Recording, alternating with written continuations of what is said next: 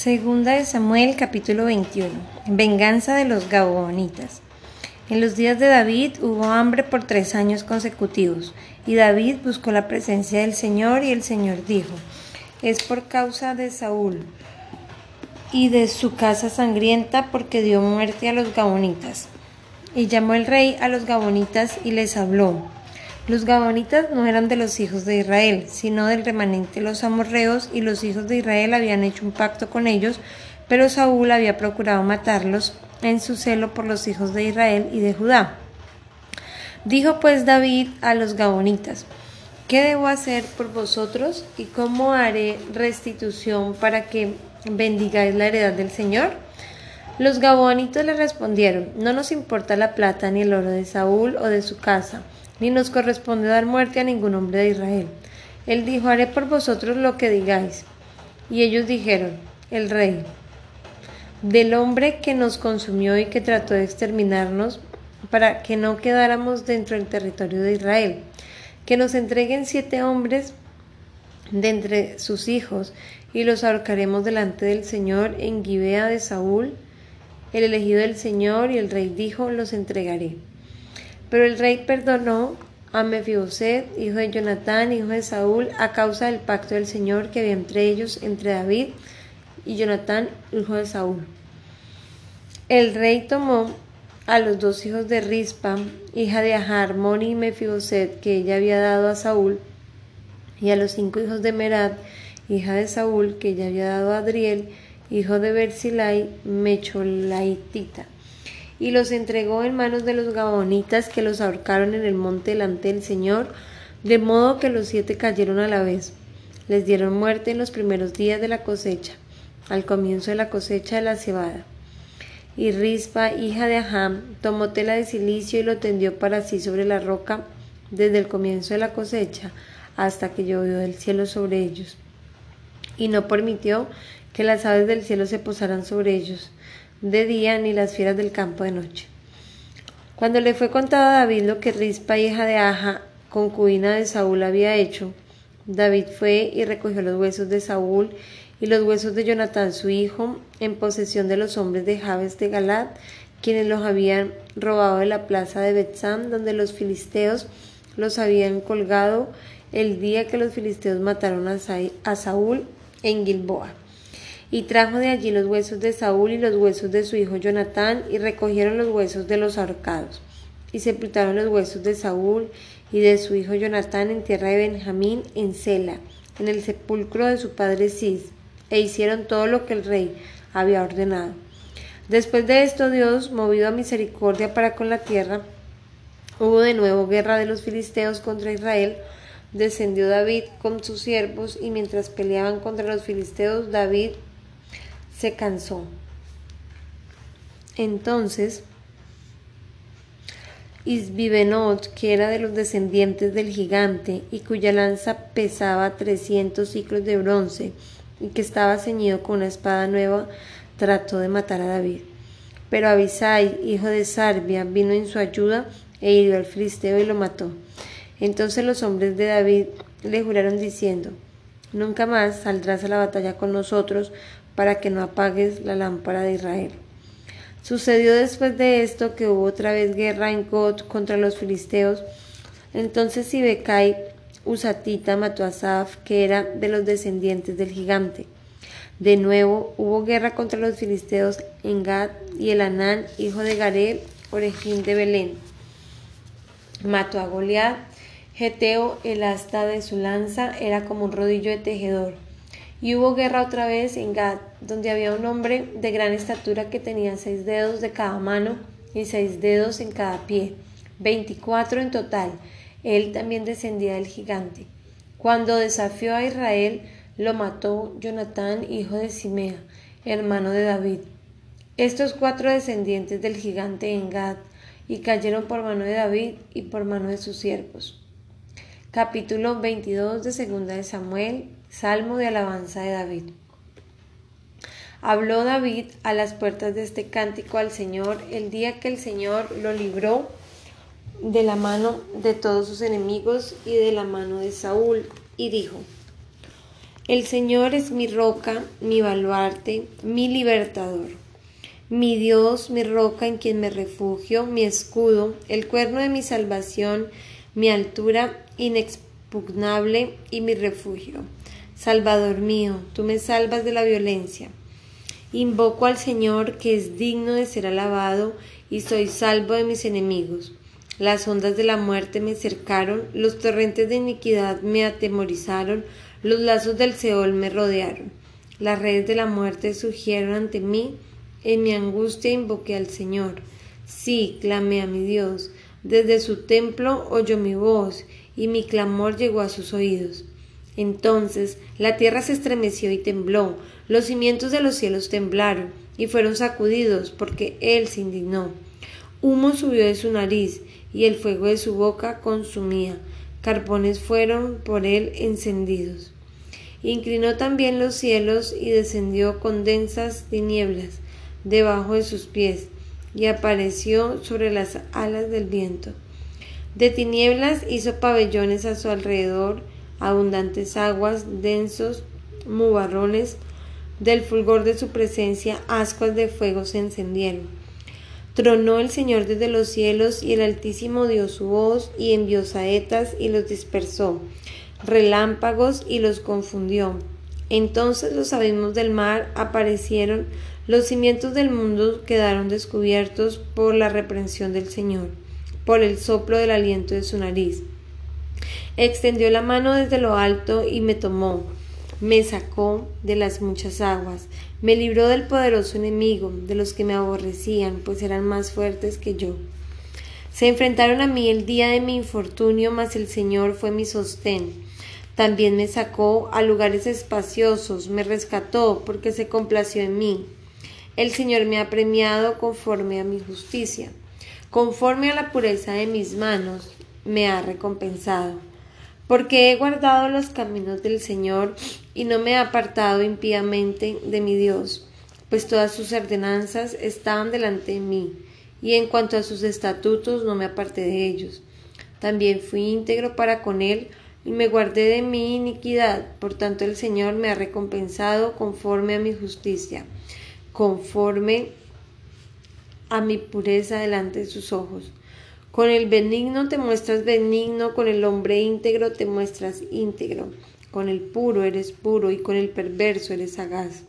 Salvas al pueblo afligido, pero tus ojos están sobre los altivos a quienes tú humillas. Porque tú eres mi lámpara, oh Señor, el Señor alumbra mis tinieblas pues contigo aplastaré ejércitos, con mi Dios escalaré murallas. En cuanto a Dios, su camino es perfecto, acrisolad la palabra del Señor, Él es escudo a todos los que a Él se escogen. Pues ¿quién es Dios fuera el Señor? ¿Y quién es roca sino solo nuestro Dios? Dios es mi fortaleza poderosa, el que pone al íntegro en su camino. Él hace mis pies como de siervas y me afirma en mis alturas. Él adiestra mis manos para la batalla y mis brazos para tensar el arco de bronce. Tú me has dado también el escudo de la salvación y tu ayuda me engrandece. Ensanchas mis pasos debajo de mí y mis pies no han resbalado. Perseguí a mis enemigos y los destruí y no me volví hasta acabarlos. Los he consumido y los he destrozado y no pudieron levantarse, cayeron debajo de mis pies. Pues tú me has ceñido con tu fuerza para la batalla, has subyugado debajo de mí a los que contra mí se levantaron. También has hecho que mis enemigos vuelvan las espaldas y destruí a los que me odian. Clamaron, mas no hubo quien los salvara. Aún al Señor clamaron, mas no les respondió. Entonces los pulvericé como polvo de la tierra, como lodo de las calles los trituré y los pisé. Tú me has librado también de las contiendas de mi pueblo, me has guardado para ser cabeza de naciones, pueblo que yo no conocía me sirve. Los extranjeros me fingen obediencia, al oírme me obedecen. Los extranjeros desfallecen y salen temblando de sus fortalezas. El Señor vive, bendita sea mi roca y ensalzado sea el Dios, roca de mi salvación. El Dios que por mí hace venganza y hace caer pueblos debajo de mí. El que me libra de mis enemigos, tú me exaltas sobre los que se levantan contra mí. Me rescatas del hombre violento. Por tanto, te alabaré, oh Señor, entre las naciones, y cantaré alabanzas a tu nombre. Él es torre de salvación a su rey, y muestra misericordia a su ungido, a David y a su descendencia para siempre. Amén. Vamos a leer ahora Juan capítulo 10. Jesús el buen pastor. En verdad, en verdad os digo, el que no entra por la puerta en el redil de las ovejas, sino que sube por otra parte, es el ladrón y salteador. Pero el que entra por la puerta es el pastor de las ovejas. A éste le abre el portero, las ovejas oyen su voz, llama a sus ovejas por su nombre y las conduce fuera. Cuando saca todas las suyas va delante de ellas y las ovejas lo siguen porque conocen su voz. Pero a un desconocido no seguirán, sino que huirán de él porque no conocen la voz de los extraños. Jesús les habló por medio de esta alegoría, pero ellos no entendieron qué era lo que les decía. Entonces Jesús les dijo de nuevo, en verdad, en verdad os digo, yo soy la puerta de las ovejas. Todos los que vinieron antes de mí son ladrones y salteadores, pero las ovejas no les hicieron caso. Yo soy la puerta. Si alguno entra en mí, será salvo y entrará y saldrá y hallará pasto. El ladrón solo viene para robar y matar y destruir y yo he venido para que tengan vida y para que la tengan en abundancia. Yo soy el buen pastor. Un buen pastor da su vida por las ovejas, pero el que es un asalariado y no un pastor, que no es dueño de las ovejas, ve venir el lobo y abandona las ovejas y huye. El lobo las arrebata y las dispersa. Él huye porque solo trabaja por el pago y no por el que le importen las ovejas.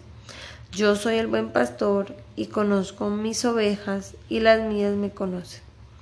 De igual manera que el Padre me conoce y yo conozco al Padre y doy mi vida por las ovejas. Tengo otras ovejas que no son de este redil, a esas también me es necesario traerlas, y oirán mi voz, y serán un rebaño con un solo pastor. Por eso el Padre me ama, porque yo doy mi vida para tomarla de nuevo. Nadie me la quita, sino que yo la doy por mi propia voluntad. Tengo autoridad para darla y tengo autoridad para tomarla de nuevo. Este mandamiento reside de mi Padre. Se volvió a suscitar una división entre judíos por estas palabras, y muchos de esos decían, tiene un demonio y está loco. ¿Por qué le hacéis caso? Otros decían, estas son palabras de un endemoniado. ¿Puede acaso un endemoniado abrir los ojos de los ciegos? En esos días se celebraba en Jerusalén la fiesta de dedicación. Era invierno y Jesús andaba por el templo en el pórtico de Salomón. Entonces los judíos le rodearon y le decían, ¿Hasta cuándo nos vas a tener en suspenso? Si tú eres el Cristo, dínoslo claramente. Jesús le respondió, Os lo he dicho y no creéis. Las obras que yo hago en el nombre de mi Padre, estas dan testimonio de mí.